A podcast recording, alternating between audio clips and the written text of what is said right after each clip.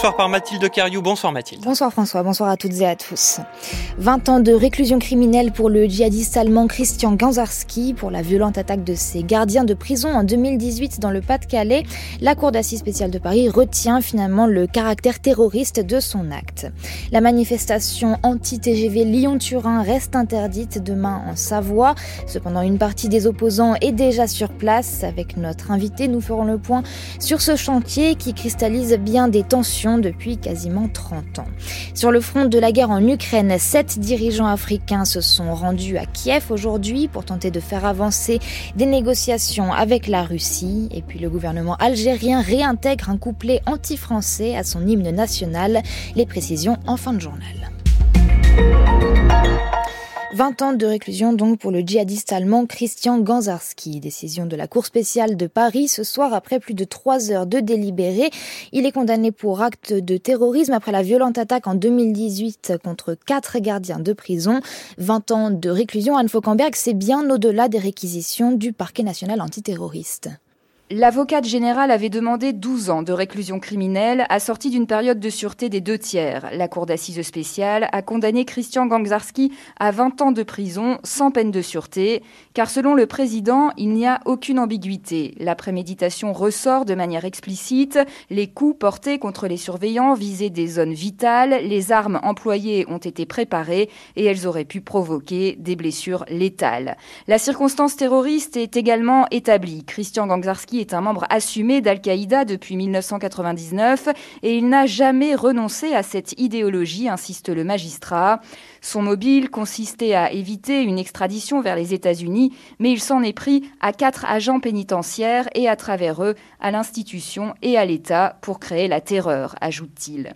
De plus, Christian Gangzarski était en état de récidive légale au moment du passage à l'acte. Il terminait de purger sa peine pour complicité dans l'attentat de Djerba en 2002.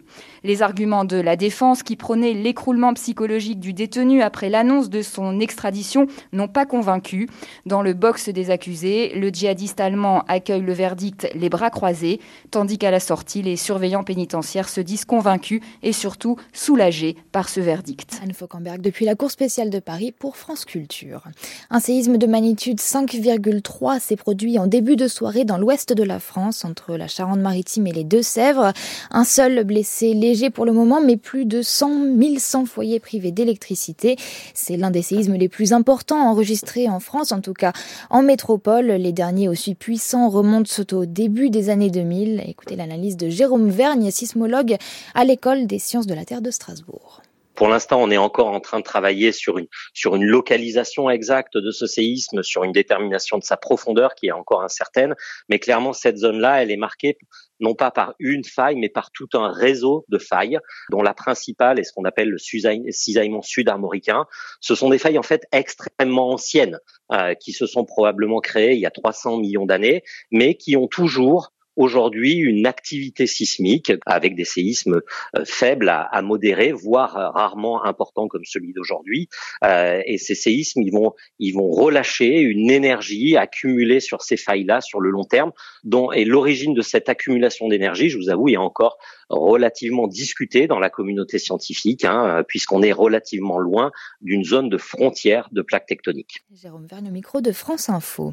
La manifestation contre le chantier du TGV Lyon-Turin reste interdite. Le tribunal de Grenoble a rejeté en début de soirée la demande de recours des organisateurs de la mobilisation au motif que la configuration du parcours ne garantit pas la sécurité du cortège et aussi du risque d'intrusion de sites sensibles par des manifestants radicaux. Cette mobilisation, elle a pour but de protester contre le fameux projet de TGV Lyon-Turin qui doit relier les deux villes en moins de deux heures via un double tunnel creusé sous les Alpes et qui permet notamment le transport de marchandises dans une une région particulièrement engorgée par le fret. Il a été lancé au tout début des années 90, reconnu d'utilité publique en 2013, mais surtout contesté pour différentes raisons depuis toujours. Pour en parler ce soir avec nous, Michael Chambru, enseignant chercheur au sein du laboratoire Innovation et Transition territoriale en montagne. Bonsoir. Bonsoir. Le projet est en cours depuis quasiment 30 ans. Une vingtaine de kilomètres de tunnels ont déjà été creusés sur 57 au total et la mise en circulation est prévue pour 2032. Quel est l'intérêt, la pertinence d'une mobilisation demain à mi-parcours? Pour les opposants, leur point de vue à eux, c'est de se dire, on peut toujours arrêter le chantier tant qu'il n'est pas fini et investir l'argent dans la rénovation de la ligne existante pour faire du remotal tout de suite et maintenant. En gros, le débat, en, partie derrière euh, sur l'infrastructure, c'est est-ce que on réalise un projet d'aménagement avec une visée de quelque chose qui est opérationnel en 2030, voire 2050, 2060, si on prend les voies d'accès côté français pour avoir la ligne totalement opérationnelle, ou est-ce que dès maintenant, on fait du report modal, on met les camions du coup sur le train et on rénove les lignes existantes. Mais est-ce qu'on est en mesure aujourd'hui de rénover ce tunnel déjà existant et de le rendre viable? Ça, c'est un des grands éléments de débat, de discussion. Euh, d'un côté, les défenseurs du projet actuel disent non, ce n'est pas possible. De l'autre côté, les opposants disent oui, c'est possible. De l'extérieur, quand on suit un petit peu le dossier, moi, ça fait 15 ans que je suis ce dossier-là.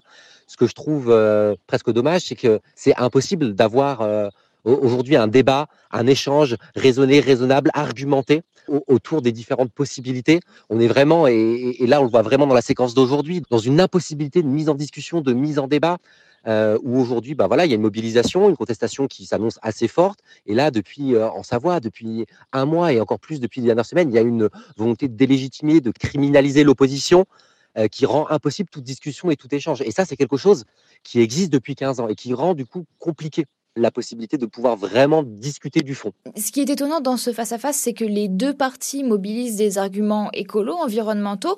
Euh, comment c'est possible et qu'est-ce qui les oppose finalement? C'est possible dans le sens où euh, chacun des camps a une conception différente du coup de l'écologie, de l'environnement, et surtout un rapport euh, dans le temps différent. C'est-à-dire que du coup, globalement, du côté des promoteurs du projet, on explique que ce projet-là va permettre de faire du report massif des camions sur le rail. On, les, nuisances du chantier seront, on va dire, corrigées euh, quand le chantier sera fini. Donc, en gros, à échelle 2050, 2060, on aura gagné d'un point de vue environnemental. Et de l'autre côté, les opposants disent oui, mais 2060, c'est dans 40 ans.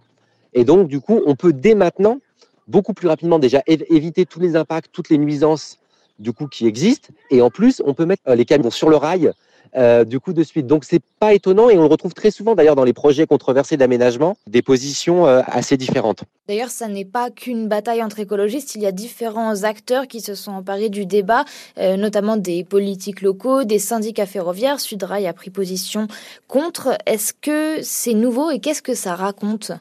Alors c'est relativement nouveau, c'est-à-dire que ce qui est intéressant là-dedans, c'est que pendant plusieurs années, euh, pendant une vingtaine d'années, les syndicats de cheminots, euh, notamment Sudrail, mais aussi les partis politiques comme Europe Écologie, étaient presque les plus grands défenseurs du coup du projet de, Lyon-Turin, euh, parce que c'était le train. Et du coup, on ne pouvait pas être contre ces projets-là. Et en gros, il y a eu un tournant qui s'est opéré en 2012, au moment de l'enquête d'utilité publique des, des, voies d'accès françaises, où ils se sont posés des questions, ils se sont interrogés, ils ont mis deux ans euh, à regarder un petit peu sérieusement du coup le dossier et à sortir un petit peu de, de, de, ces positions un peu d'a priori idéologiques. Et ils ont fait un gros travail, notamment euh, avec euh, les associations locales, pour progressivement changer du coup de position et devenir opposé du coup au Lyon-Turin. Et ça montre aussi que c'est plus compliqué que tel qu'on essaye de cliver aujourd'hui les enjeux autour du Lyon-Turin euh, de cette nouvelle ligne ferroviaire, qui est de dire est-ce que vous êtes pour ou contre le train, est-ce que vous êtes pour ou contre les camions sur le rail? Et, cette façon de polariser le débat entre blanc et noir, euh, elle est, euh, elle est caricaturale. Et l'engagement de ces syndicats de cheminots, de ces partis et de ces mouvements écologistes, c'est ça qu'elle montre, et qu'elle montre qu'un autre positionnement, du coup, est possible et entendable. Alors après, est-ce que c'est le bon ou le mauvais positionnement? Ça, c'est un, un, choix politique à, à, effectuer. Justement, d'un point de vue politique et peut-être un peu plus euh, global, dans une publication chez The Conversation, vous expliquez que ce type de projet donne avant tout une grille de lecture du territoire européen. Euh, ce TGV Lyon-Turin, quelle vision du territoire est-ce qu'il propose? Bah, pour moi, ça c'est un des éléments d'ailleurs qui ressort peu euh, du coup dans les analyses. D'ailleurs, de côté des pros, ou des anti euh, du Turin, bah, aujourd'hui, euh, la vision du, du de nouvelle ligne ferroviaire, c'est un, c'est une lecture finalement assez ancienne qui date des années 60, 70 du territoire européen, où on voit les territoires de montagne, ces territoires isolés, comme des lieux qu'il faut traverser dans lequel on doit faire passer des flux de marchandises, d'humains, d'une métropole à une autre métropole, d'une capitale européenne à une autre capitale euh, du coup européenne, sans prendre en considération ces territoires comme des espaces où il y a des gens qui vivent. Et ça, c'est vraiment une vision euh, qui n'est pas une vision du 21e siècle. Et quand nous, comme par exemple au Labec on s'intéresse aux enjeux de transition et, et au vivre et habiter sur ces territoires-là, ça devient du coup particulièrement flagrant. Et, ce qui est important dans cette vision euh, qui est politique euh, et technique, c'est que ça rend difficile tout débat, toute discussion et en fait toute opposition est très rapidement présentée ou entendue comme étant de la désinformation, de la mauvaise, mauvaise foi. Et ça, c'est des trucs qu'on retrouve, des éléments qu'on retrouve en permanence dans le débat aujourd'hui. Merci, Michael Chambrou, d'avoir été l'invité de France Culture ce soir. Je rappelle que vous êtes chercheur à Grenoble au sein du laboratoire Innovation et Transition territoriale en montagne. Le président sud-africain appelle à la désescalade entre la Russie et l'Ukraine. Cyril Rafamosa s'est exprimé à Kiev aujourd'hui aux côtés de six autres dirigeants africains. Un message adressé autant à Volodymyr Zelensky qu'à Vladimir Poutine qu'il doit rencontrer demain dans la journée. Claude Guibal, c'est la première fois que les pays africains se lancent dans une telle médiation. Oui, en effet, avec dans la main de ces dirigeants africains, eh bien, une feuille de route visant à créer des mesures de confiance entre les belligérants, le retrait des troupes russes, le retrait des armes nucléaires tactiques de Biélorussie, l'allègement des sanctions, un entre-deux, si vous voulez, ménageant la chèvre et le chou. Alors, au moment de l'invasion de l'Ukraine en février 2022, on se souvient euh, que les votes aux Nations Unies avaient mis en lumière la position de l'Afrique, euh, moins encline à dénoncer massivement euh, l'invasion russe que l'Europe, par exemple. Le Sénégal, l'Afrique du Sud s'abstenant de condamner Moscou, d'autres pays comme l'Érythrée se rangeant eux ouvertement dans le camp russe, euh, dépendance commerciale bien sûr, alimentaire, liens historiques. Les pays africains ont été particulièrement touchés par la hausse des prix des céréales qu'a engendré euh, l'invasion russe en Ukraine. Le continent a également euh, souffert de la guerre sur le commerce mondial. Alors cette médiation africaine, elle est menée par Cyril Ramaphosa, c'est le président sud-africain.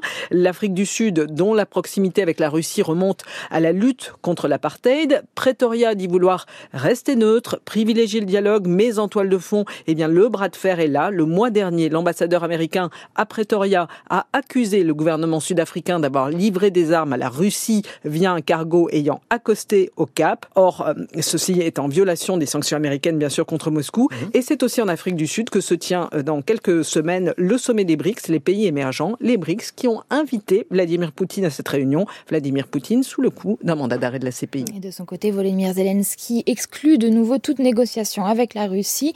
Le président ukrainien estime aujourd'hui que négocier avec l'occupant russe reviendrait à geler la guerre, geler la douleur et geler la souffrance. C'est un changement qui est passé quasiment inaperçu. Le 21 mai dernier, un décret du président algérien a rétabli un couplet anti-France dans son hymne national. Ce décret modifie les circonstances dans lesquelles l'hymne doit être joué en intégralité. Il le sera désormais lors de toutes les cérémonies officielles en présence présence du président Tebboune. Pour leur Paris n'a pas réagi Valérie Crova. C'est ce couplet du Cassaman qui fait polémique. Son auteur, un poète algérien et militant indépendantiste, plusieurs fois incarcéré par les autorités françaises, solde le passé colonial de son pays. Ô France, le temps des palabres est révolu. Voici venu le jour où il te faut rendre des comptes. Dans la pratique, le troisième couplet avait été rétabli depuis plusieurs années, mais il avait disparu de la vie publique, à l'exception des congrès du FLN ou de l'investiture du président de la République algérienne. Le nouveau décret l'inscrit désormais au protocole de toutes les cérémonies officielles. Pour l'activiste et opposant Samir Yayaoui, c'est du pur populisme nous avons le régime le plus francophobe depuis l'indépendance. C'est vraiment vendre sa sauce à la population algérienne et continuer cette rente mémorielle anti-française. Ce régime se sert de cette rente mémorielle pour se relégitimer face à sa population. C'est de l'imposture et de la communication anti-française. Une communication qui intervient alors que la visite en France du président Tebboune, prévue initialement début mai, a été reportée sine die et que les relations entre Paris et Alger ont connu plusieurs périodes de froid. Ce nouvel épisode ne devrait pas contribuer à les réchauffer. Valérie Crova pour France Culture.